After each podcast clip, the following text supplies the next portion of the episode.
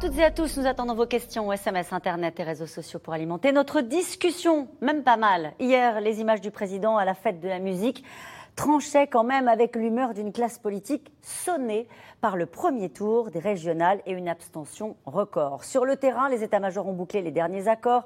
La gauche rassemblée en Ile-de-France, le retour d'un front républicain en PACA. Mais tous s'interrogent sur le moyen de faire revenir les Français aux urnes d'ici à dimanche et au-delà. Les bugs enregistrés dans l'organisation du scrutin n'ont rien arrangé et le Sénat et l'Assemblée demandent des comptes au ministre de l'Intérieur. Mais plus généralement, l'urgence pour l'exécutif sera de trouver une réponse à ce désamour, cette indifférence, cette distance qui s'installe entre le pays et les élus, cette désacralisation même du vote. Alors quelle peut être la réponse d'Emmanuel Macron Peut-il vraiment enjamber ce scrutin Qu'a-t-il fait de cette promesse de renouveau démocratique Le choc de l'abstention, le dernier défi de Macron, c'est le titre de cette émission. Avec nous pour en parler ce soir, Cécile Gornudet, vous êtes éditorialiste politique au journal Les Échos.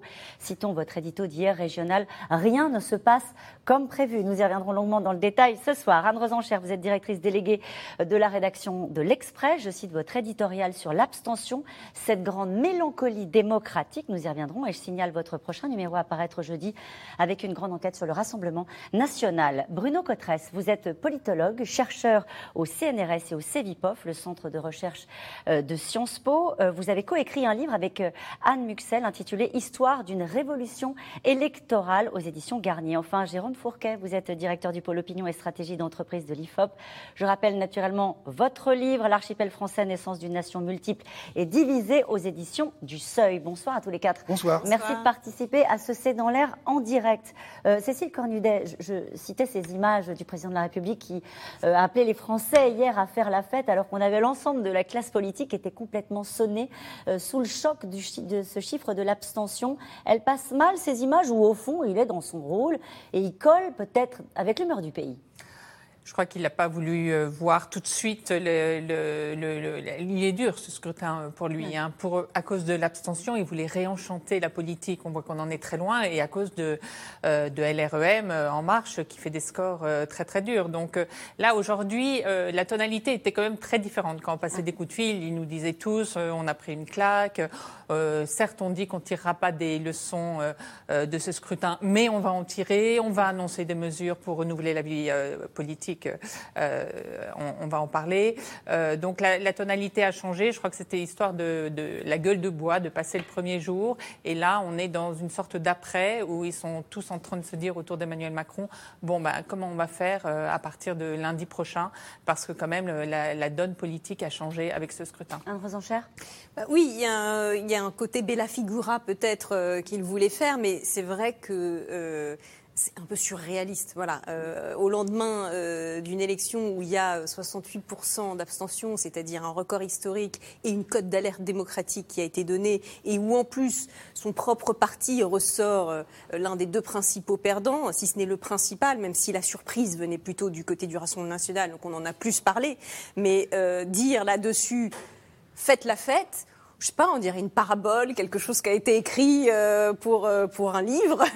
les Français ont plus envie de faire la faute que d'aller voter. On a du mal hein Écoutez, je suis pas sûre. C'est pas son rôle. Je suis pas sûre. Et puis en plus, surtout, je suis pas sûre qu'à 68% d'abstention, euh, le message soit qu'on veut faire la fête. En fait, j'entends bien ce qui se dit depuis depuis dimanche, à savoir que peut-être il y a moins de colère qu'on ne le pense dans le pays, que peut-être la majorité silencieuse est une majorité heureuse. En vérité, je n'y crois pas trop. J'aimerais y croire. Je sais qu'il euh, ne faut pas euh, dépeindre le pays non plus de façon catastrophiste et toujours misérabiliste et je ne sais pas quoi. Donc ça, je suis tout à fait d'accord pour ce contrepoint-là. Néanmoins, tout ce qui vient de se passer ces 30 dernières années et ce, ce à quoi on a assisté à la fois dans l'abstention, dans le montée de l'abstention, dans le vote Rassemblement national, dans les gilets jaunes, les, les, les, les, mouvements sociaux, etc., ne va pas tout à fait non plus dans le sens que, en vérité, les gens voudraient faire la fête. Voilà. Euh, euh, Jérôme Fourquet, euh, il y a des gens qui regardent ce soir et qui se disent oui, bon, en même temps, que vaut un scrutin où si peu de Français sont allés voter? Est-ce qu'il n'a pas raison, le président de la République, en disant je ne vais pas tirer de leçon, c'est ce qu'il avait dit hein, lors d'un conseil des ministres la semaine dernière. Il a dit je ne tirerai pas de leçon politique de ce scrutin. C'est un scrutin local et en plus, il n'y a pas beaucoup de Français qui sont déplacés. Il n'y a pas de message à en tirer. Bah, il y a quand même un message à en tirer, c'est que quand on fait la moyenne des scores d'En Marche, c'est 10,5% des voix au premier tour. Quand on regarde ce qu'était le score du Parti socialiste au premier tour des régionales en 2015, quand François Hollande était président de la République, c'était 23%. En 2010, la droite, quand Nicolas Sarkozy était au pouvoir, c'était 25%. Donc on voit bien que l'implantation locale de En Marche euh, n'est pas là. Il le savait avant? Il le savait avant, c'est pour ça que, comme on dit dans le jargon, on avait tenté d'enjamber. Pourtant, c'était un drôle d'enjambement parce qu'on envoie quand même 10 ministres au feu dont euh, M. Dupont-Moretti, qui ne parvient pas à qualifier la liste euh, qui devait tirer vers le haut dans, dans les, dans les Hauts-de-France. Et puis, pour revenir sur tout ce qui a été dit, quand même, euh, à 67 ou 68% d'abstention. Il faut remettre les choses en perspective. Les régionales, c'est une vieille élection maintenant, ça commence en 86. En 92, deuxième élection régionale, il y a 68% de votants. Donc on a inversé en 30 ans. Euh, donc on peut raconter beaucoup de choses. Euh, il y a quand même un gros, gros bug démocratique qui est, massif et qui est majeur. Et je pense que euh, Emmanuel Macron et la majorité présidentielle, leur arrivée au pouvoir, sont à la fois le symptôme de ce dérèglement de notre vieille horlogerie euh, électorale et politique, et puis qu'ils ont aussi accéléré quelque part le phénomène. Parce que dans euh, un scrutin comme celui-ci, qu'on appelle les scrutins intermédiaires, il y avait un levier qui permettait d'accentuer, d'amplifier la mobilisation, c'était la volonté d'envoyer un signal, souvent pas positif, au pouvoir en place, en sanctionnant les listes ou les sortants qui appartenaient au pouvoir en place au niveau national. Et historiquement, on a toujours en tête ces cartes d'une France en rose et en bleu, et on compte combien de départements, combien de régions sont passés de l'un à l'autre, et on calcule un coefficient de claque en disant voilà, ils ont perdu 30 départements, c'est historique, etc. Là, cette fois-ci, en dépolitisant les choses, la, la République en marche n'a pas de sortant, eh bien, euh, c'est un ressort ou un registre euh, en moins qui a été euh, donné aux, Français. On parlera tout à l'heure des professions de foi qui ne sont pas arrivées. Ça n'a pas aidé. Les meetings qui n'ont pas pu être tenus. Et donc, tout ça a participé d'un phénomène qui est beaucoup plus profond, qui est d'un espèce de développement d'une apathie démocratique, avec beaucoup de Français, notamment dans les jeunes générations, pour qui tout ça n'a plus de sens. On va y revenir longuement parce que même l'acte d'aller voter. Euh, bah, là, on a dans nos enquêtes 80% des moins de 35 ans, c'est pas des moins de 25 ans qui ne sont pas allés voter. 80%. Donc euh, c'est. Vous n'avez jamais vu ça hein Non, mais, celui qui va voter, qui a moins de 35 ans, c'est un hurluberlu. Les gens disent mais qu'est-ce qui lui prend? Et donc, quelque part, les démocrates et les républicains sont aujourd'hui, je pense, dans la situation qui devait être celle des gens d'église après Vatican II. Vous voyez, on allait à la messe tous les dimanches. Euh, comme on l'a, on va voter le dimanche en famille, et tout d'un coup, les gens n'y vont plus. Hein, il y avait ce côté un peu sacralisé. On faisait la queue pour récupérer l'hostie. Maintenant, on faisait la queue pour aller mettre son bulletin. On appartenait à une communauté.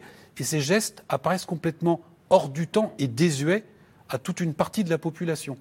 Peut-être aussi parce que ces régions qui ont maintenant plus de 30 ans d'existence, les Français ont vu des alternances politiques. Et ce sont des gros paquebots, ces machines. Il y a à peu près 90% du budget qui est fléché.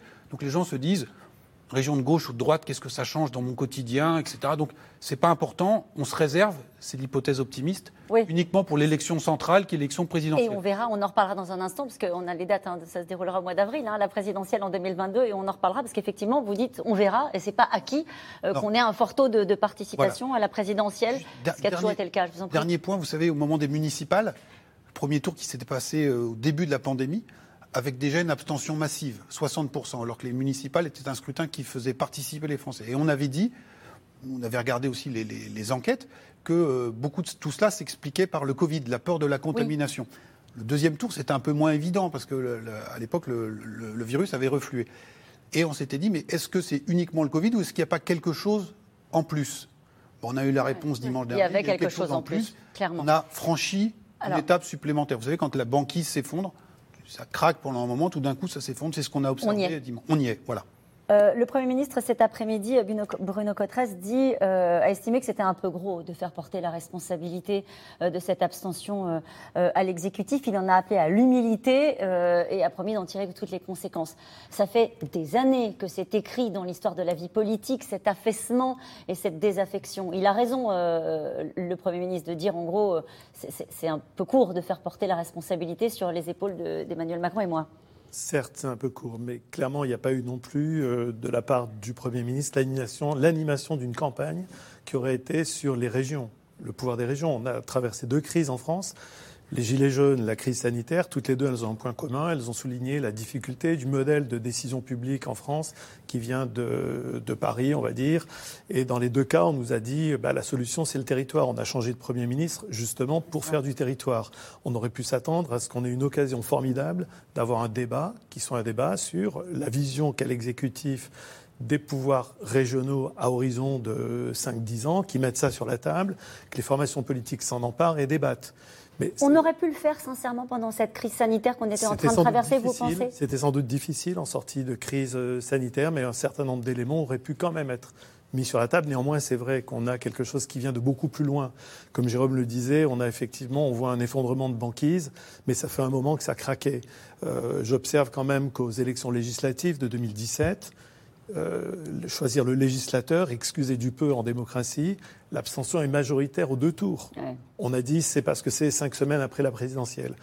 Aux européennes de 2019, il y a eu une remontée de participation pour atteindre péniblement 50%. On a dit c'est l'Europe, c'est compliqué. Au municipal, on a dit c'est le début du Covid. Là, on dit c'est la fin du Covid.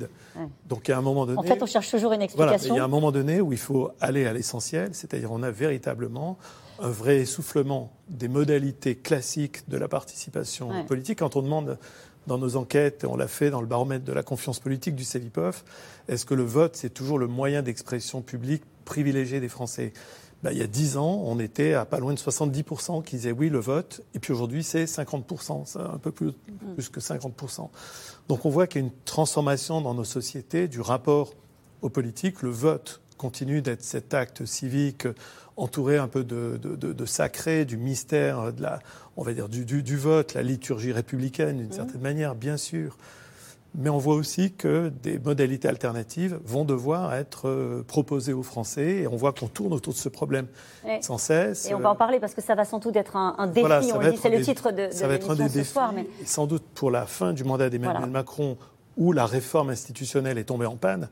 Il n'y a, même pas eu, il a même pas eu l'échafaudage qui a été posé sur la réforme Et ça, on va y revenir. Je me permets de vous couper parce que vraiment, on va y revenir au, cours de l'émission sur euh, quelles sont les réponses qu'Emmanuel Macron peut euh, apporter sur ce sujet-là. Et vous avez, euh, Bruno Cotresse, raison de souligner que c'était aussi un engagement du président de la République et qu'il est même arrivé, je pense que vous êtes d'accord avec ça, sur cette promesse-là en disant on en termine avec les vieux partis et les vieux élus et on fait de la politique autrement. C'était censé réconcilier les Français avec le vote, l'acte de voter et aussi avec la politique. En tout cas, on l'a dit, hein, le Premier ministre promet de tirer toutes les conséquences notamment des chiffres de l'abstention cet après-midi à l'Assemblée. Première réaction du duo de l'exécutif, comme on dit, après ce premier tour des régionales, alors que depuis hier, le président déroule, lui, un agenda plutôt festif. Juliette Perrault, Wanan Goyen et Arnaud Fora. Bienvenue à l'Elysée. Bienvenue à toutes et tous. Une ambiance de fête qui détonne pour un lendemain de défaite. Hier soir, la musique résonne dans la cour de l'Élysée, mais toujours aucun mot du président sur la déroute de son parti au régional, comme si de rien n'était. Emmanuel Macron, qui prend même le temps de poser avec la star canadienne Justin Bieber en visite au palais. Pourtant, au même moment, une autre partition se joue en France, celle de l'entre-deux-tours des régionales et ses grandes manœuvres. Retrait de la gauche en PACA pour faire barrage au RN. Fusion des listes de gauche en Centre-Val de Loire, Bourgogne-Franche-Comté et Auvergne-Rhône-Alpes.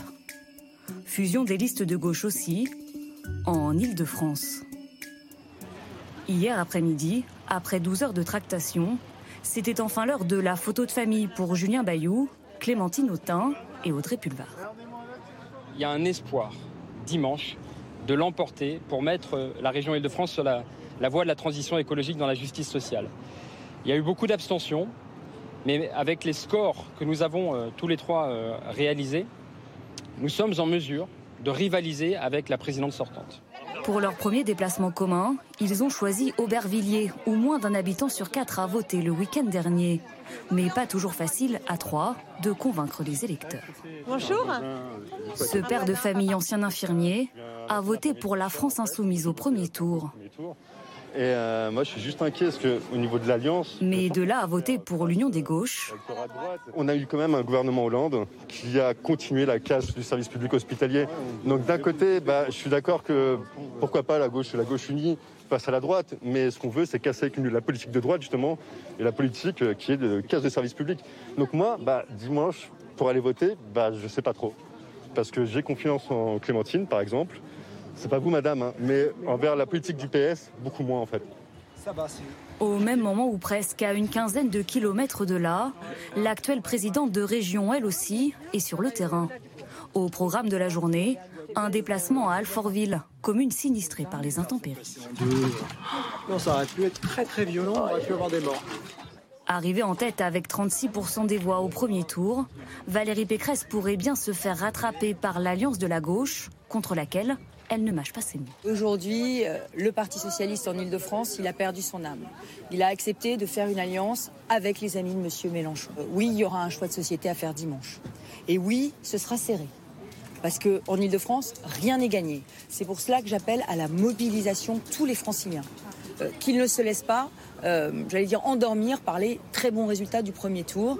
En Ile-de-France aujourd'hui, cette alliance de la gauche radicale et de la gauche extrême, elle peut l'emporter et ce serait une catastrophe. Ce serait une catastrophe pour l'île de France, ça la conduirait à la faillite économique et à la faillite républicaine.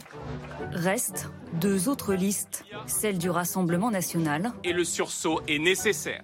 Et de la République en marche. Dans les deux cas, hors de question de renoncer au second tour. Le moindre siège au Conseil régional est bon à prendre.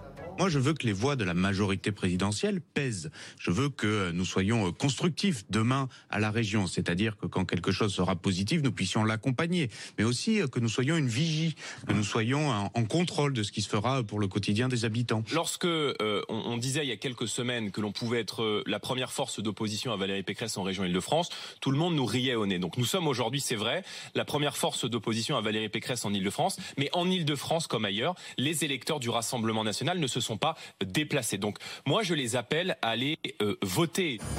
En Ile-de-France, le taux d'abstention a atteint un niveau record au premier tour, près de 70%. Autant d'électeurs que chaque liste espère convaincre d'ici dimanche. Euh, Jérôme Fourquet, elle est menacée, Valérie Pécresse, par cette union de la gauche? Il, faut, il faut regarder, si on fait le total arithmétique des, listes de gauche, on, on, a un score qui n'est qui est pas négligeable. Euh, ensuite, ça va se jouer, on l'a bien entendu, mm.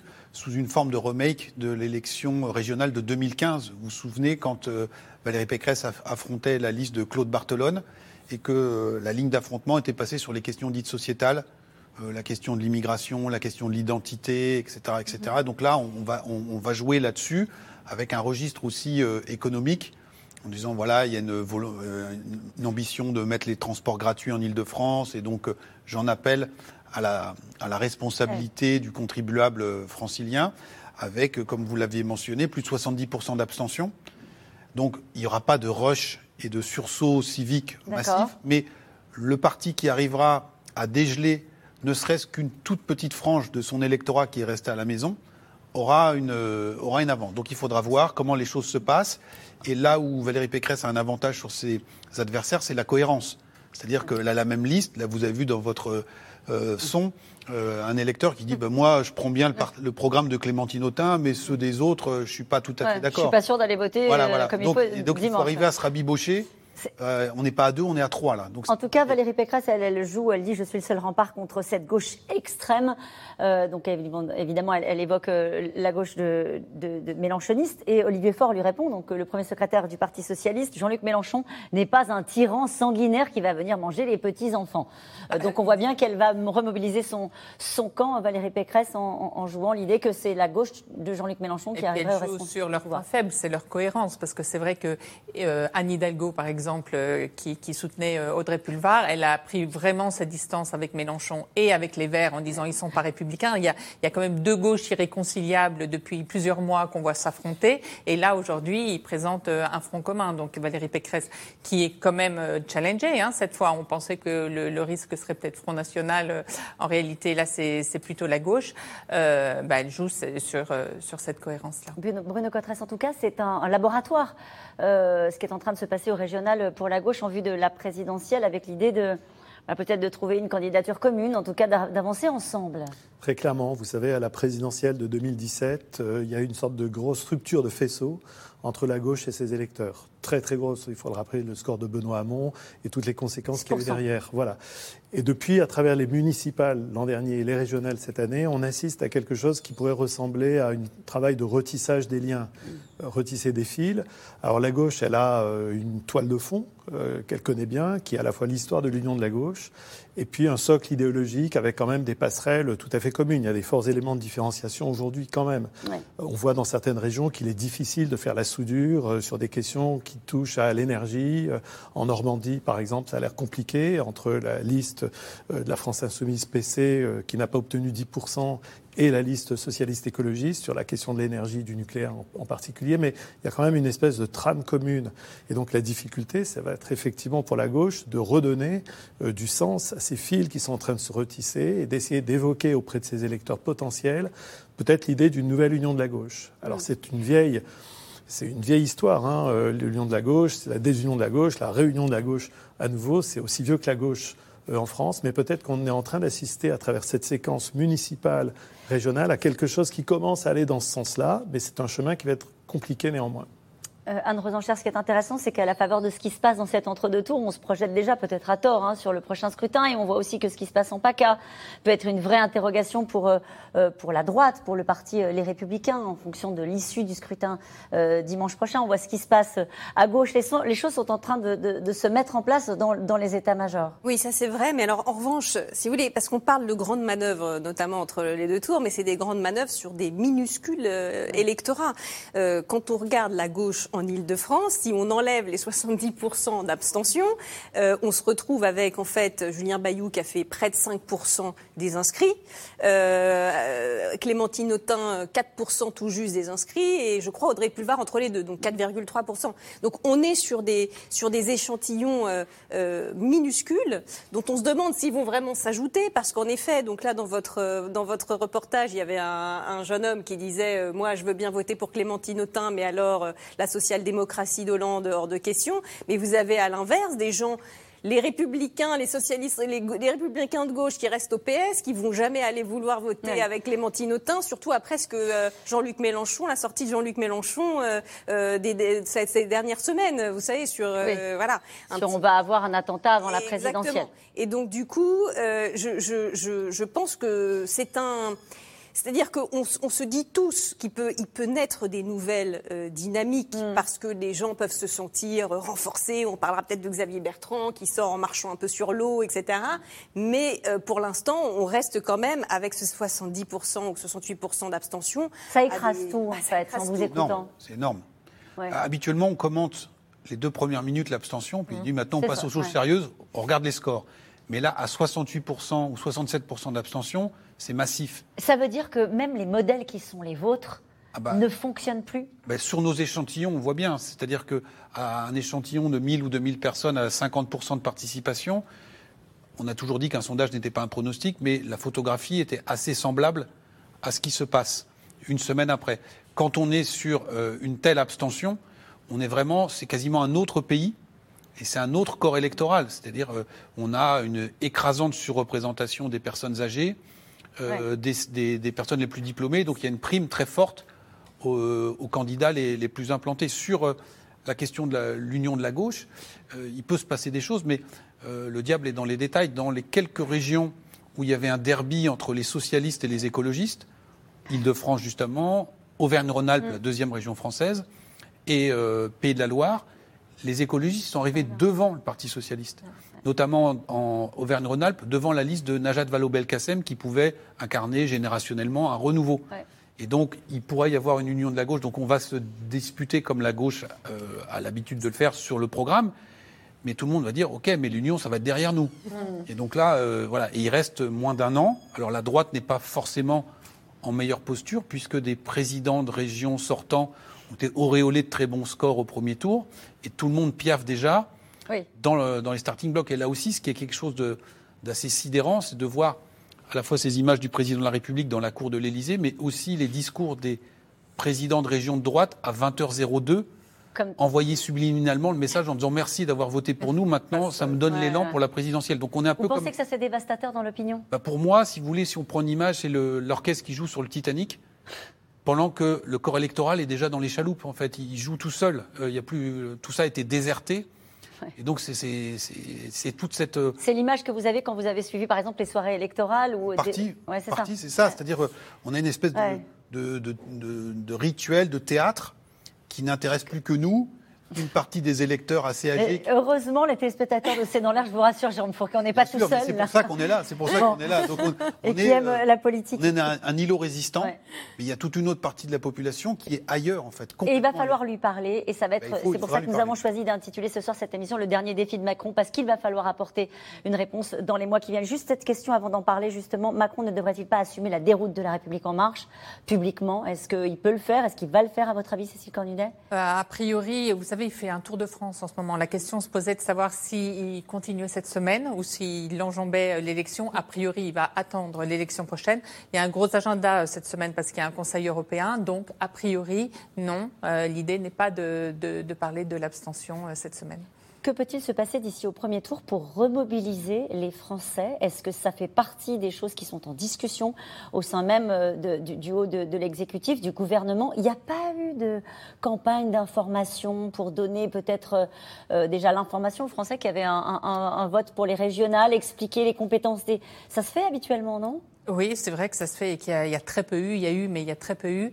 Euh, en- les candidats, en fait, euh, surfent sur euh, le, le choc que ça a été quand même pour tout le monde en disant regardez, c'est quand même Mm. très dangereux. On a vu Marine Le Pen gronder ses électeurs en disant ouais, ouais. vraiment, euh, pourquoi vous n'êtes pas venus euh, Il faut pas faire ça. En leur disant, pardonnez-moi, je vous coupe, parce que Mm. c'est intéressant et peut-être ça pourra suggérer des, des réactions, c'est en leur disant, c'est pas tout de se plaindre, c'est pas tout d'être en colère. À un moment donné, votre devoir, c'est- d'aller voter. Oui, mais ce que, ce que disent les, les macronistes, c'est que les gens n'étaient peut-être pas si en colère que ça, euh, ou en tout cas, peut-être qu'ils sont passés à au stade supérieur, qui est, ben maintenant, on s'en fiche, en fait, on va même plus euh, voir. Alors, la réponse, elle est en deux temps, manifestement, euh, autour d'Emmanuel Macron. C'est d'abord, on va essayer de donner des outils pour la prochaine fois, pas pour euh, dimanche, mais pour la prochaine fois, pour que les gens puissent plus facilement voter. Donc, il va y avoir des mesures annoncées euh, dans les semaines qui viennent sur le vote électronique, sur le vote euh, par correspondance, sur le fait qu'on pourra voter sur plusieurs jours. On ne sera pas obligé que ce soit forcément un dimanche. Richard Ferrand, le président de l'Assemblée, dit par exemple est-ce qu'on ne pourrait pas inventer un système où euh, ceux qui votent, euh, les électeurs qui vont aux urnes, ça leur donne accès à certains droits? Donc il y a Ouais. vraiment toute une réflexion et euh, d'ici euh, juillet, il y aura la présentation d'un paquet au renouveau de la vie euh, politique. La question de la proportionnelle revient dedans aussi. Et puis, il y a surtout comment on intéresse les gens, parce que la question, elle vaut beaucoup pour En Marche. Ils se rendent compte que l'étiquette En Marche est complètement décrédibilisée. Personne ne vote en se disant, euh, tiens, je, vais, je sais pour qui, pourquoi je vote quand je mets un bulletin En Marche. Et du coup, ça Il n'y a pas d'identité de ce Non, parti-là. la seule identité, c'est Emmanuel Macron. Et pour, du coup, dans l'année qui vient, ça repose la question des réformes. Son seul ADN, son identité, c'est les réformes. Alors, est-ce qu'il faut qu'il aille sur cette réforme euh, des retraites? Au risque de mettre des gens dans la rue Mais en gros, ça a redonné quand même du pouvoir à cette idée de il faut être très identifié, parce que sinon, si les gens ne comprennent pas, s'ils ne Ouais. savent pas pourquoi ils votent, ils ne se déplacent même pas. Anne-Rose Enchère, est-ce que c'est vraiment une inquiétude, à votre avis, au sommet de l'État? Euh, je, je crois que c'est Jérôme Fourquet qui le disait tout à l'heure. En général, pour les soirées électorales, on dit oh là là, c'est vraiment horrible l'abstention. Bon, sinon, qui est candidat? C'est ça. Et on a l'impression que ça peut repartir de la même manière, alors qu'on a atteint des seuils historiques jamais atteints qui sont une vraie cote d'alerte. C'est vous qui avez utilisé euh, l'expression. Est-ce qu'il y a une inquiétude auprès euh, des élus avec lesquels vous avez pu parler sur justement cette, cette indifférence, ce désamour et sur l'étape d'après? Je pense que certains, le- bien sûr, que certains, le, le- quel que soit leur, euh, leur camp d'ailleurs, euh, euh, le, comprennent. Je ne suis pas. En fait, je pense qu'ils sont face à une montagne aussi. C'est-à-dire, ils se savent, plus très bien comment faire. Parce que si on revient aux raisons de cette abstention, bon, il y en a plein. Quand on a 70%, il y a plein de raisons. Mais euh, il y a, je pense, fondamentalement, le ressort même du vote qui est normalement l'expression de la souveraineté populaire, voilà, euh, qui est mise en cause. C'est-à-dire, on a l'impression que euh, son vote ne va plus agir sur le cours des choses parce que de toute façon, les politiques, la politique, nos élus, euh, depuis, depuis ben, peut-être pas le maire, parce que le maire il garde quand même, mais en tout cas, n'ont plus vraiment cours face aux grands chambardements qui ont eu lieu, qui ont eu des effets positifs et négatifs, la mondialisation, la construction européenne, etc. Et il s'est installé, et, puis, et puis que quand on a fait un référendum, on l'a pas appliqué. Alors ça, Donc c'est installé, si vous voulez, cette idée quand même d'impuissance électorale, à tort ou à raison, euh, qui qui explique, je pense, dans beaucoup de sociétés occidentales, euh, une désaffection. Et c'est pour ça, d'ailleurs, qu'on peut analyser, par exemple, le, succès d'un slogan, euh, du slogan des livres pour le Brexit, qu'on soit pour ou contre le Brexit, c'est pas la question, mais quand Boris Johnson dit take back control, reprendre le contrôle, c'est cette idée de remettre du pouvoir dans euh, le vote et dans la souveraineté populaire. Et, je sais que les gens l'ont compris. Même Emmanuel Macron s'est servi de ce slogan dans certains de ses discours. Sauf qu'il ne faut pas juste que ça reste sur un slogan. Il faut convaincre que euh, euh, ça va vraiment prendre, prendre effet. Et puis, je pense qu'il y a un effondrement du sentiment et de l'effort citoyen. Parce que c'est bien de faire la critique euh, des politiques, des médias. Moi, je suis pour. Allons-y. Euh, je veux dire, c'est très très bien. Mais je pense qu'il y a aussi euh, en miroir une espèce de de, de, de complaisance, d'autocomplaisance individualiste où les gens se renferment sur des bulles, notamment sur les réseaux sociaux, leurs bulles de conviction. ils sont comme ça, ils sont pas contents. l'offre politique ne les satisfait pas en effet, etc. Mais euh, il n'y a plus d'effort. La citoyenneté, c'est aussi un effort. C'est quand même aller se déplacer, même si l'offre politique n'est pas terrible, même si on est en colère, mais ça reste quand même le ressort démocratique. Et si on ne l'utilise plus, mais moi, je, ne sais pas, c'est quand même, c'est quand même dangereux. Enfin, c'est une cote d'alerte euh, parce que les démocraties, euh, c'est beau, mais c'est fragile quand même. Alors, dès son arrivée au pouvoir, Emmanuel Macron avait justement euh, théorisé dans sa campagne la nécessité de réconcilier les Français, tous les Français, avec la politique. Son outil, à l'époque, hein, la démocratie participative, les comités de citoyens, les conventions sur le climat, les grands débats, et même, on s'en souvient, hein, les cahiers de doléances dans les mairies après la crise des gilets jaune. Mais au-delà de l'intention, qu'en reste-t-il vraiment? Walid Berissoul avec Mathieu Lignot et Stéphane Lopez. Mesdames, Messieurs, si vous voulez bien, on va commencer. Cet hémicycle, c'est le Conseil économique et social. Et ce jour-là, ce ne sont pas des élus, mais des citoyens ordinaires qui vont débattre stratégie vaccinale avec Olivier Véran, le ministre de la Santé. Tout d'abord, la séance plénière de ce jour, comme depuis des mois, se tient en partie en présentiel. 35 membres, tirés au sort, composent ce collectif citoyen sur les vaccins qui, dès sa création par le gouvernement, s'est retrouvé sous le feu des critiques de l'opposition. Excusez-moi de ma grossièreté, mais c'est du foutage de gueule. On n'associe pas les maires, on n'associe pas les présidents de région. Et là, on met 35 citoyens pour faire croire que on fait un peu de démocratie. Non. Mais que vont-ils faire Que vont-ils dire Que peuvent-ils dire? C'est pas sérieux. Quelques mois plus tard, le collectif citoyen sur les vaccins s'apprête à rendre son rapport et l'une de ses membres n'a pas l'impression d'avoir perdu son temps. Les unités mobiles, c'était une recommandation qu'on avait faite des unités mobiles de vaccination, comme les, publicités euh, médiatiques adaptées à plusieurs âges de la population, comme les jeunes, les moins jeunes, les plus âgés. Donc oui, ça sortait de nos recommandations. Au fur et à mesure des mois qui s'écoulent, euh, on s'aperçoit qu'on a quand même un rôle essentiel dans la stratégie vaccinale. Hein. La parole citoyenne, invitée de plus en plus à participer à la décision politique. Une méthode qui fait suite à une irruption, celle des Gilets jaunes la démocratie représentative est mise au défi et Emmanuel Macron y répond en organisant pendant plusieurs mois un grand débat national, d'abord face aux élus, puis avec les Français. La démocratie participative, je partage totalement ce que vous avez dit. Quelque part, c'est ce que nous sommes en train de faire. Ce que les uns et les autres, vous êtes en train de faire aussi dans vos communes. On tâtonne tous un peu. Mais on est en train de devoir construire une nouvelle forme de démocratie délibérative. La suite, c'est la Convention citoyenne pour le climat. 150 Français représentatifs planchent pendant plusieurs mois sur une série de mesures pour l'environnement.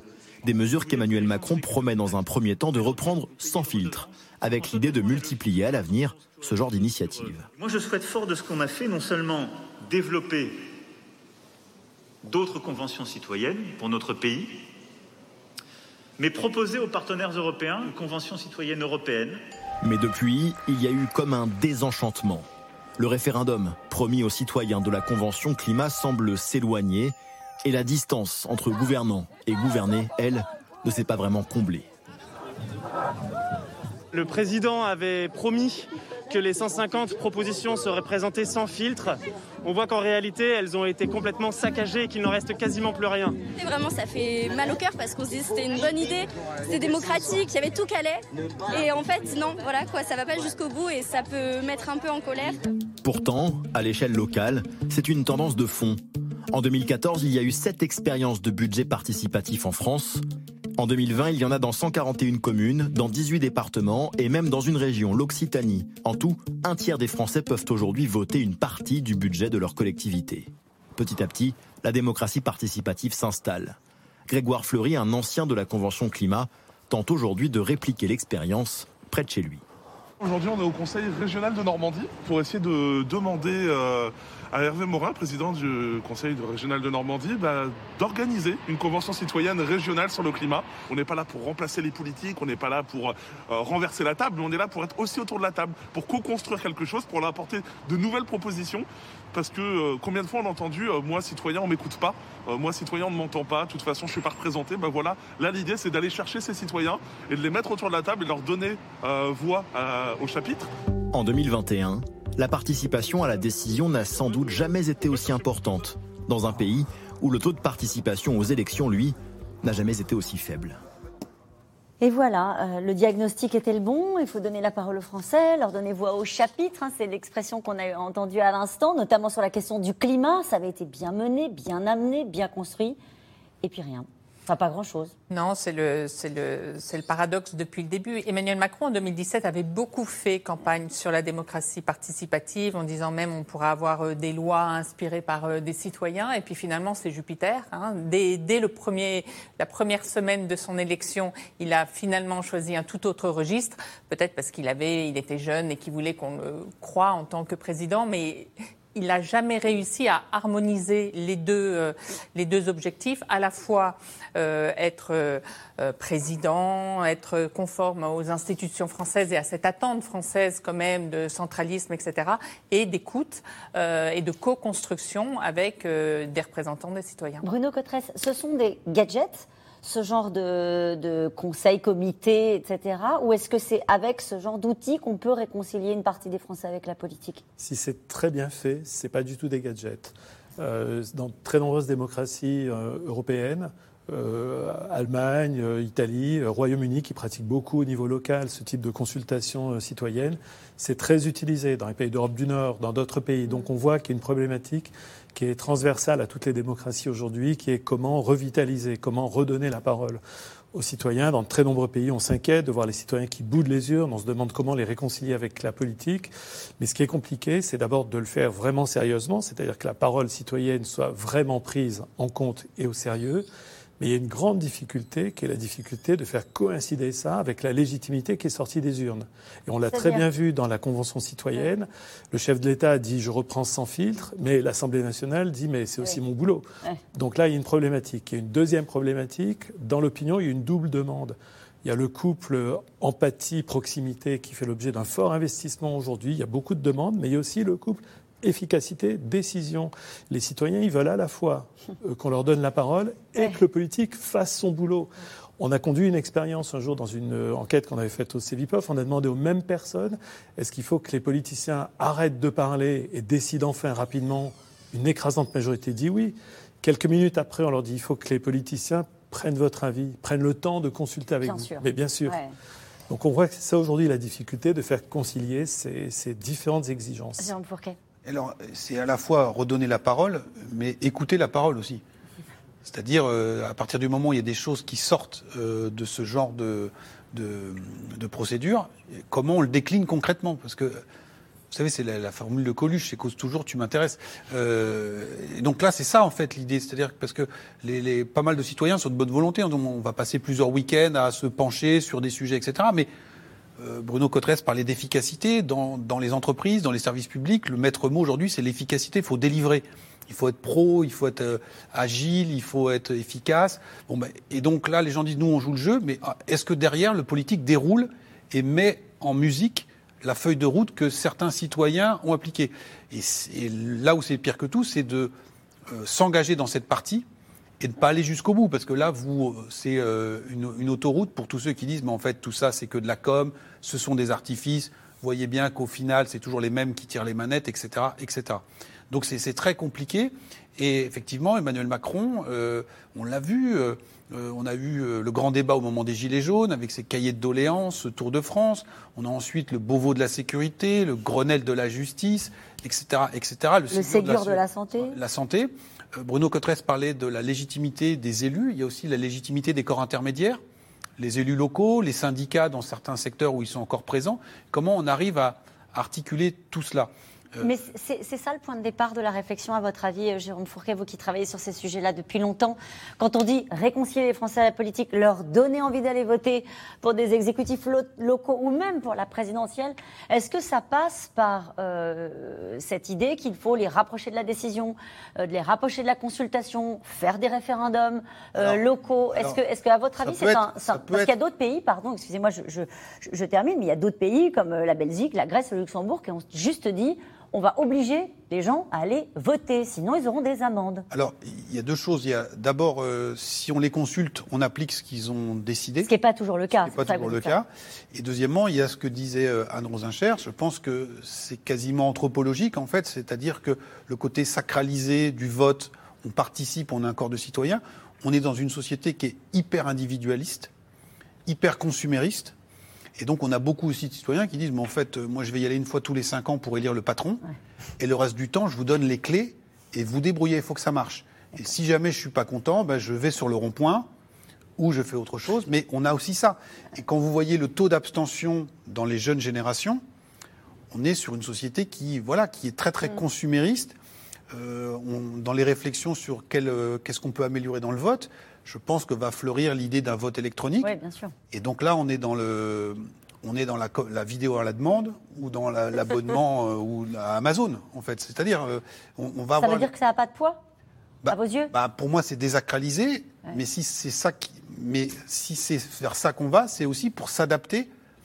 Euh, vous savez, à une époque, on disait les électeurs sont zappeurs. Ouais. Ils une zappette, mais maintenant, on n'est plus à l'âge du zapping, on est à la vidéo à la demande. Donc c'est-à-dire que les gens disent, ben, moi c'est sur euh, le menu, je fais ce qui me, ce qui me plaît, qu'est-ce qui peut m'apporter, etc., etc. Et donc euh, comme c'est beaucoup plus profond que juste euh, juste remettre quelques référendums. Est-ce qu'on appartient à un commun? Est-ce qu'on a envie de faire des choses ensemble? Anne ah, C'est exactement ça. En fait, je pense que ce, genre de, ce genre de choses, ça peut être intéressant pour améliorer une démocratie qui va déjà pas trop mal, si vous voulez. Euh, c'est euh, pour euh, éventuellement, en effet, rajouter de l'efficacité démocratique. mais quand on est à 70% d'abstention, bon, alors, j'espère pas pour la présidentielle, mais ça, ça veut dire quand même que pour moi, je suis, je, suis, un petit peu old school, mais euh, il faut revenir d'abord aux fondamentaux. Comment on fait pour reconvaincre que la citoyenneté, c'est quand même pas euh, un gadget euh, et, et, et, pour, et pour aussi, excusez-moi, mais il y, a un il y, a une deuxième chose dans cette histoire de participation démocratique. Cette histoire de tirage au sort, moi je la trouve intéressante. elle séduit beaucoup. et je comprends par certains aspects, parce qu'il y a cette idée que finalement, il n'y ait pas assez de représentativité dans les partis politiques ou euh, dans les corps intermédiaires euh, de la France d'en bas, et c'est un diagnostic euh, qui a été largement porté ces dernières années. simplement, faudrait résoudre ce problème-là, mais tout en ne, je pense, hein, ne disqualifiant pas totalement l'importance de l'expertise.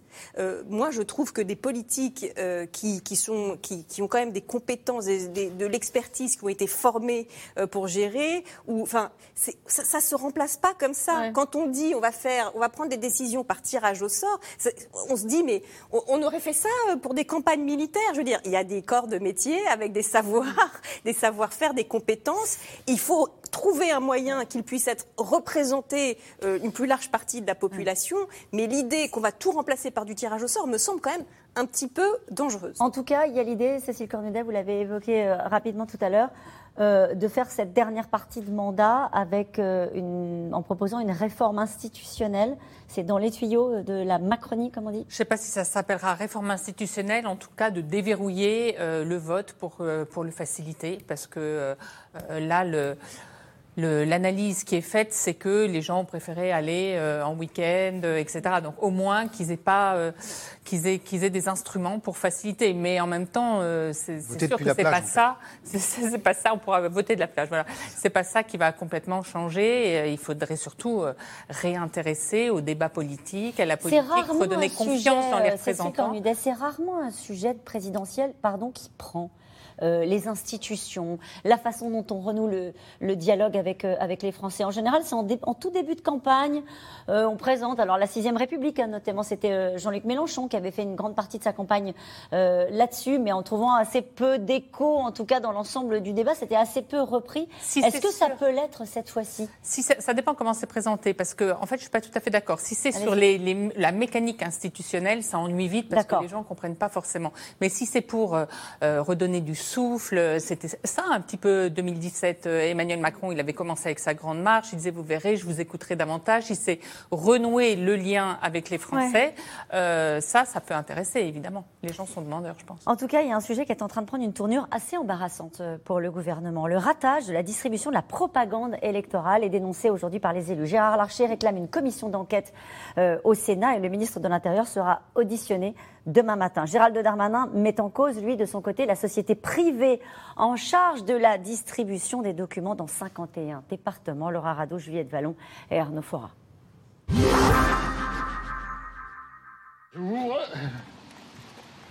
En 38 ans de vie politique, Jean-Claude Rousselin n'avait pas connu un tel niveau d'abstention. 260 inscrits, 79 votants, c'est-à-dire un taux très très bas, puisque 30,38% exactement, très exactement, ont voté. Pour le maire de ce village normand, l'explication est simple. Aucun programme de candidat n'a été distribué aux électeurs de sa commune. On les envoie voter dans le vide. C'est un peu ça. Et ça, je pense que les, les électeurs, ceux qui sont le plus manifestés sur ce point-là, ils l'ont ressenti en tant que tel en disant bien euh, c'est un manque de considération vis-à-vis de nous, c'est un manque de euh, effectivement d'informations qu'on nous a pas données et euh, qui est effectivement dommageable aussi bien d'ailleurs pour le pour eux que pour les candidats d'ailleurs.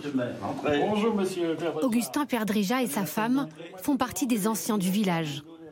En signe de protestation, ils se sont déplacés, mais pour voter blanc. Je vais voter pour le principe de voter. Mais ça s'arrête là. Je ne voterai pas pour, euh, pour un candidat dont on, ne connaît rien. Euh, ça, ça, ça, ressemble à rien, de toute façon. Hein, je, pense qu'il y en a beaucoup qui ont été dans ce cas-là. Hein.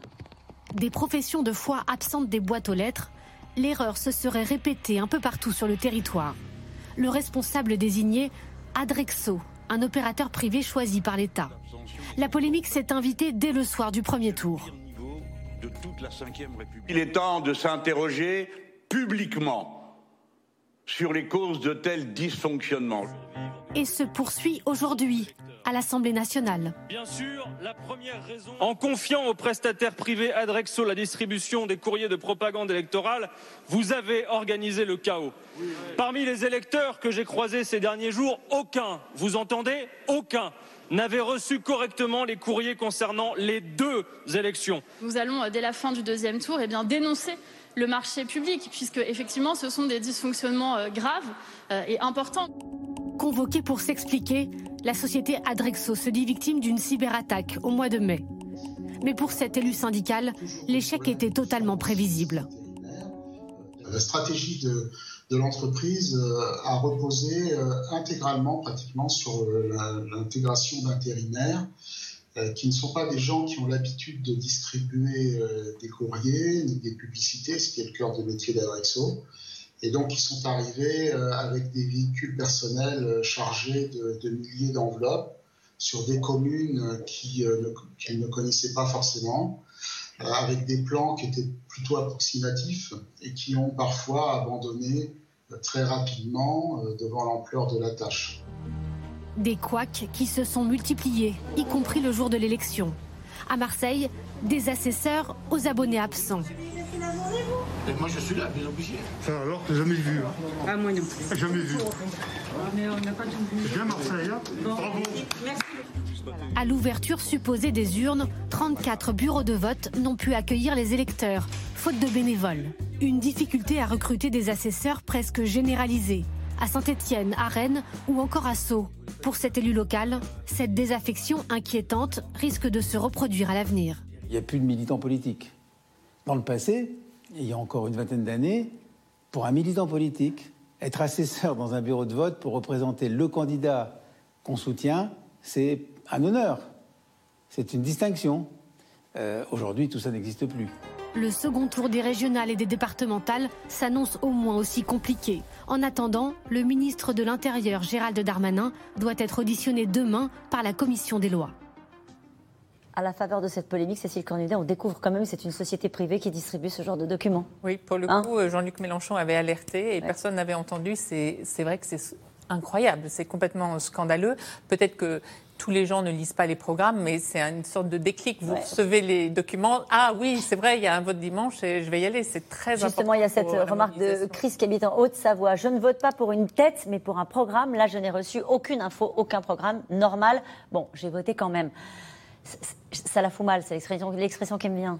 Oui, alors, encore une fois, Bruno Cotresse l'a l'a rappelé, il y a des, des raisons anciennes et, et profondes à cette abstention, mais c'est une, une couche supplémentaire, c'est-à-dire, euh, ben, on ne nous prend pas en considération si euh, il n'y a pas eu de campagne, il n'y a pas eu de meeting, si en plus j'ai pas reçu la fameuse enveloppe Kraft, c'est que c'est pas si grave. Et puis d'ailleurs, le lendemain, le président euh, nous appelle à faire la fête.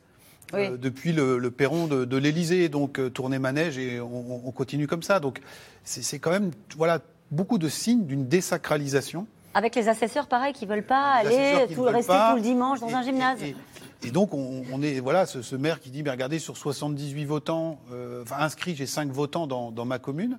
Et, et- et tout ça est dévitalisé plus quand même de manière subliminale, un peu comme au début de la crise du Covid. Mm.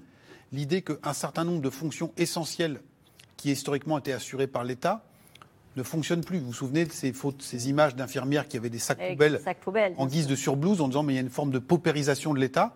Et là, on se dit, ben, on a sous-traité au privé qui a laissé des liasses de prospectus euh, devant la mairie de telle commune parce qu'il ne savait pas comment les distribuer.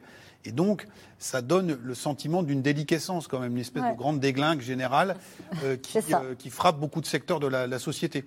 Et donc, le- ce que disait Anne Rosencher tout à l'heure, le discours un peu quiétiste et un peu guilleret en disant profitez de ce déconfinement pour faire la fête, quand vous mettez les autres images en, en contraste, ça donne une drôle d'impression quand même. Mais ça donne le sentiment que le président de la République ne veut pas euh, peut-être prendre la mesure tout de suite de, de ce, ce modèle déglingué, comme vous le disiez à l'instant, puisqu'on va reprendre cette expression, Jean Pourquet. la grande est très, du déglingue. coup, qui est, voilà, qui est La grande déglingue qui est une expression de, de Jean-Pierre Jean-Pierre Le Goff. Voilà, rendons-lui, c'est Caesar Caesaré.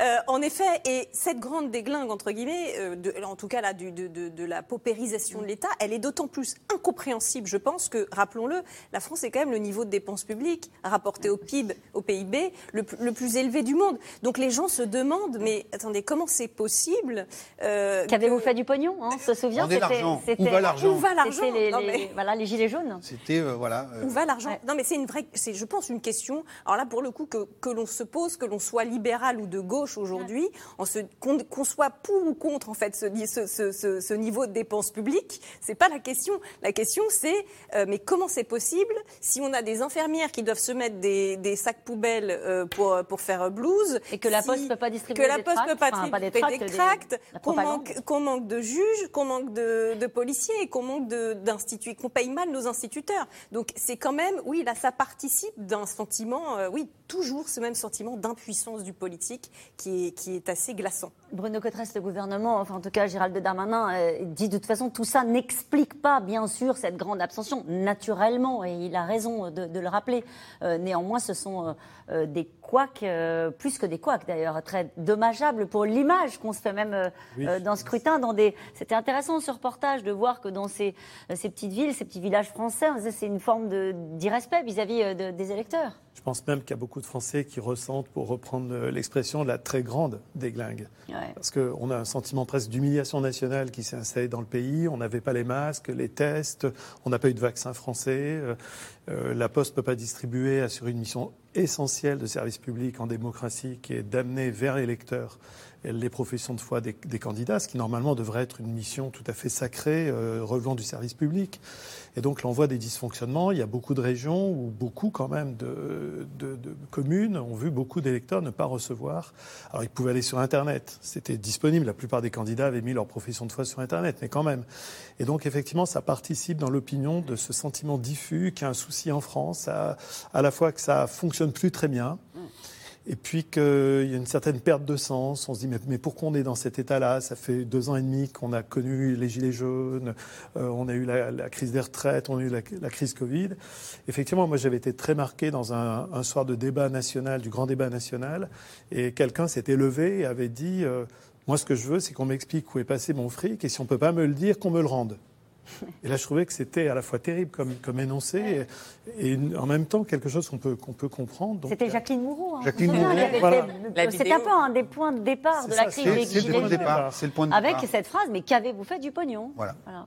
C'était effectivement le point de départ des Gilets jaunes. Nous revenons maintenant à vos questions.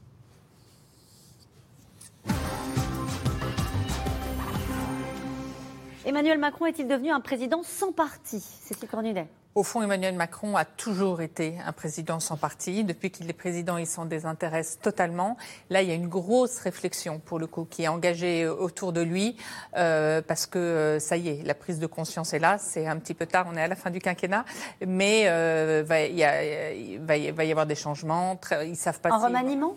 Alors, ça, c'est pour euh, côté euh, gouvernemental, mais sur le parti, peut-être. Oui, un remaniement dans le parti. Et est-ce qu'il faut garder comme ça? Est-ce qu'il faut le fondre dans une majorité présidentielle le plus large? En tout cas, la marque LREM, tout le monde me dit là, euh, ces derniers jours, elle est morte. on ne va pas s'attacher à lui courir après. Donc, essayer de reconstruire quelque chose qui, qui, qui crée un semblant de force militante pour la présidentielle de 2022, parce qu'aujourd'hui, il n'y a pas de militants. Patria, je me souviens plus de son prénom, qui est François, Patria, qui est le, président des sénateurs euh, LREM, a dit aujourd'hui on n'a pas de militants, on n'a que des cliqueurs. Hum. Euh, sur le remaniement plus généralement, puisque ça aussi, ça va être une question qui va être tabou. posée au lendemain ça n'est plus tabou. Euh, ça n'est plus tabou non plus. C'est possible que ça intervienne peut-être juste en septembre et peut-être quand même avec euh, Jean Castex, mais il y aura des, des aménagements. Avec des ministres qui sont un peu essorés après cette campagne. Essorés, beaucoup dont on ne sait même pas ce qu'ils font, et puis peut-être il faudrait des figures plus identifiées, puisque l'idée encore, c'est qu'on sache pour qui on vote, donc des, hum. des choses plus claires et nettes. Le résultat dans les Hauts-de-France signe-t-il l'échec de la stratégie d'Emmanuel Macron? 9,4 ou 9,5% avec 5 ministres. Ça ne fait pas beaucoup par ministre. ça fait pas beaucoup par ministre. Et donc, euh, il est un temps où les ministres qui se présentaient euh, quand ils étaient battus. Ça aussi, Donc, ça peut être une clé de lecture pour un remaniement, mais dans ce cas-là, il va falloir en sortir beaucoup, parce que je crois qu'il y en avait une dizaine qui étaient candidats. Et pour rebondir sur votre question sur euh, ce qu'il n'y a pas de, de, consistance dans ce, dans ce parti, bien, le, la, la, région où En Marche fait son meilleur score, c'est, je crois, dans la région centre, avec Marc Fesneau, qui est un élu ancré du Modem. C'est-à-dire, euh, la, seule plus-value, c'est des gens qui étaient là avant En Marche. Est-ce avec la politique ou avec leurs hommes politiques qu'il faut réconcilier les Français? Avec leurs hommes politiques, parce que lorsque l'on regarde les choses de près, on voit que les Français s'intéressent à la politique. Ils aiment la politique. Ils aiment la politique. On est un pays paradoxal. Le nombre de livres euh, politiques qui sont publiés toutes les années est absolument invraisemblable. Le nombre de sondages politiques publiés, lui aussi, absolument vertigineux. Le nombre d'émissions politiques. Le nombre d'émissions politiques, bien, bien sûr. Et par contre, souvent, on voit ce regard extrêmement euh, désabusé et défiant des Français. Donc c'est visiblement euh, du côté du personnel et des dirigeants politiques qui a un effort. C'est peut-être même justement pour ça qu'il y a un désamour et un, fort désamour. C'est-à-dire que plus on en attend quelque chose et plus euh, la déception peut être grande. Donc euh, je, pense en effet que le, les Français restent un peuple politique au premier sens du terme. Ils s'intéressent quand même au débat de fond, enfin pas tous, il hein, ne faut pas exagérer, mais quand même. et même le, quelque part, le mouvement des Gilets jaunes était un mouvement très politique, hein, vous voyez.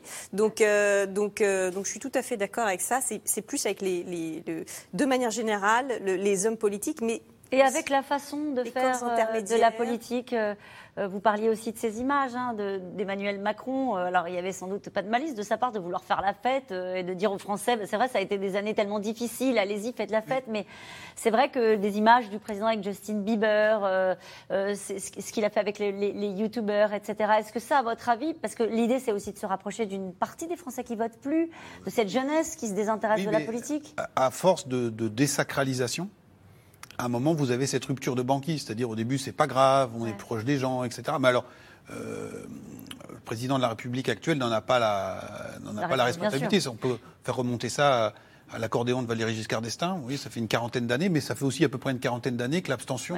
Donc, c'est pas forcément lié. hein, et, et après, attention aussi euh, aux, aux- comment dire, aux recettes un peu techniques qui disent, ah, voilà, on, on a la panacée. Vous voyez, beaucoup disent, par exemple, pour les législatives, il faut de la proportionnelle. Les- Les régionales, c'est à la la proportionnelle. proportionnelle, Avec un seuil de qualification à 10%, ce qui n'est pas énorme, fusion à 5%. Donc, euh, une- on me dit aussi, c'est l'offre politique. Il y a des régions où il y avait 12 listes. Oui. Bon, les gens ne sont pas allés voter. Euh, donc, c'est que c'est plus profond que ça, en fait. Et on ne sera pas uniquement avec des rustines, en fait. Dimanche prochain, je retournerai voter sans enthousiasme, ni conviction, ni espérance. J'ai 72 ans et l'avenir politique me préoccupe. C'est aussi un devoir, vous le disiez tout à l'heure, pour certaines personnes qui. Pour certaines générations. Pour certaines générations. Un devoir, un rituel. Euh, un rituel. Et je pense que l'image de Jérôme tout à l'heure de, de dire que c'était c'est comme euh, c'est c'est non pas une religion mais mais messe mais républicaine. La messe c'est une républicaine, messe républicaine. Euh, je pense que c'est ce qui saisit euh, beaucoup de ceux qui sont allés voter euh, dimanche. Les électeurs du Rassemblement national pourraient-ils se déplacer euh, davantage pour le second tour et créer la surprise, surtout en cas de triangulaire? Écoutez, Vous croyez à un rebond? Bon, déjà, ils se sont fait euh, morigéner par euh, les- les représentants de leur parti. Donc Oui. ça ne va pas forcément aider. Et historiquement, en général, il y a une mobilisation quand il y a une perspective de victoire. Là, il y a plutôt un coup sur la tête qui est arrivé. Donc il faudra surveiller quand même en PACA, où il y a une situation un peu, un peu particulière. Mais sinon, euh, les, en plus, les candidats du RN sont assez loin. Derrière, Vous voyez, il y a 15 points ou plus de 15 points dans les Hauts-de-France derrière euh, Xavier Bertrand. Donc il y a assez peu de chances. Il y aura peut-être un petit sursaut, mais il n'y a pas, il n'y a jamais eu de renversement de tendance d'un tour à l'autre dans des élections à deux tours. hein. Non, des, des fois, on voit une augmentation de participation si le deuxième tour semble dessiner quelque chose de très indécis. En PACA Voilà, ça, les ça votera électeurs aiment plus. bien. Les électeurs aiment bien quand l'élection donne le sentiment qu'elle n'est pas jouée d'avance et les camps vont se mobiliser. Mais c'est vrai qu'il y a beaucoup de régions où l'écart du premier tour est plutôt euh, ne donne pas envie aux, Ouais. Aux électeurs du RN sans doute de se déplacer. La coalition Julien Bayou, Audrey Pulvar, Clémentine Autain peut-elle faire vaciller euh, la sortante Valérie Pécresse? Je vous posais la question tout à l'heure. Il faut être prudent et modeste, on va voir. Euh, sur le papier, encore une fois, il y, a, il y a des rapports de force qui sont à peu près identiques. Maintenant, voilà, il y a ce, pro- ce problème de, de cohérence, et puis il y a quand même une dynamique. Valérie Pécresse, c'est 36% au premier tour. Puis là, elle a commencé à sonner le tocsin sur euh, cette gauche, euh, entre guillemets, woke, euh, qui, euh, qui serait très euh, euh, décoloniale, etc., etc. Et puis un autre thème de, de droite classique sur, euh, c'est une gauche qui va être très, très dépensière.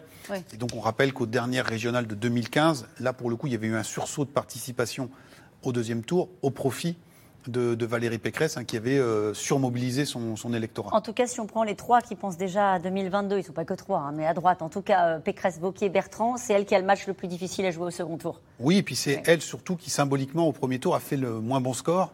Et donc, euh, ses petits camarades vont lui faire sentir que le, le match va se jouer à, à guichet fermé. Euh, les Français, tous absorbés par l'euro, le déconfinement, le soleil, vont-ils bouder encore davantage le second tour? Euh, Alors ça, ce serait la catastrophe, hein, mais c'est possible comme euh, scénario? Tout est possible. Tout est possible. La bien. grande déglingue voir, permet Et la, la- la suite de la grande déglingue, allez. Euh, pour limiter l'abstention, ne faudrait-il pas diversifier les méthodes de vote et récompenser fiscalement les votants? Euh, Je ne sais plus qui est-ce qui disait que ça faisait partie des, des- des pistes, en tout cas, que le fait de voter donne. Oui, accès à des droits Voilà. sociaux, plus que fiscalement. Euh, euh, en revanche, le vote obligatoire a l'air d'être exclu en France. Encore une fois, je le rappelle que ça existe Ça marche dans en de Belgique. nombreux pays Oui, mais européens. manifestement, ça marche pas très fort. Ça marche pas très fort. Les gens préfèrent payer que d'aller voter. Parce qu'il y a des amendes hein, dans certains pays. Euh, pourquoi vous euh, votez par Internet ou sur son smartphone N'est-ce pas une bonne solution pour réduire l'abstention? Non, mais ça pourrait probablement, notamment auprès des jeunes qui se sont euh, abstenus à plus de 80%, euh, faire partie euh, des choses qui gagnent, qui feraient gagner quelques points. Mais, je- mais en vérité, je ne pense pas que ce soit euh, que ça réglerait le problème de fond. Or, c'est quand même le problème de fond là qui s'est manifesté avec de tels Il y a étiages. toujours une problématique un peu technique de sécurisation du vote, qu'il n'y ait pas de fraude, que le vote continue d'être parfaitement secret. Et donc, euh, alors il y a des, il y a des équipes hein, de chercheurs en informatique qui travaillent sur ces questions en ce moment, donc ça débouchera sans doute un jour sur des outils euh, sécurisés. Mhm. Notre démocratie vit-elle en mode dégradé? Bah, à 68% de- d'abstention, oui, oui, il faut, on est, là-dessus, oui, tout à fait. Et On rappel, peut aller jusqu'à 70, jusqu'à 80 et puis faire des décès dans l'air en disant mon Dieu, c'est la catastrophe. quand vous- Ou est-ce vous- qu'à un moment donné, il y a un point de rupture? Et c'est quoi le point de rupture? Bah, là déjà on l'a atteint, je pense. Bon. On n'est pas loin de l'avoir atteint. Notre président a-t-il prévu un grand oral dans les médias le 14 juillet, Cécile Cornudet? Oui, mais a priori, c'est pas là qu'il annoncera ses grandes euh, réformes euh, pour la fin du quinquennat. Ce serait la semaine d'avant, la semaine du 5 juillet. Le RN surestimé au régional dans les sondages risque-t-il d'exploser à la hausse à la présidentielle? Ces électeurs sont là, ils, ont manifesté euh, qu'ils avaient l'intention de voter pour le Rassemblement national, on les a entendus dans nos enquêtes. Ils se vous ont pas dit déplacés. qu'ils étaient sûrs d'aller voter, puis ils ne sont pas allés. Ils ne sont pas allés, mais ils sont là. Ils sont là et peut-être se réservent-ils pour euh, la grande bataille qui est euh, celle de la présidentielle. Qui sera au mois d'avril 2022. Merci à vous tous. C'est la fin de cette émission qui sera rediffusée ce soir à 23h50. On se retrouve demain. Tout de suite, c'est à vous.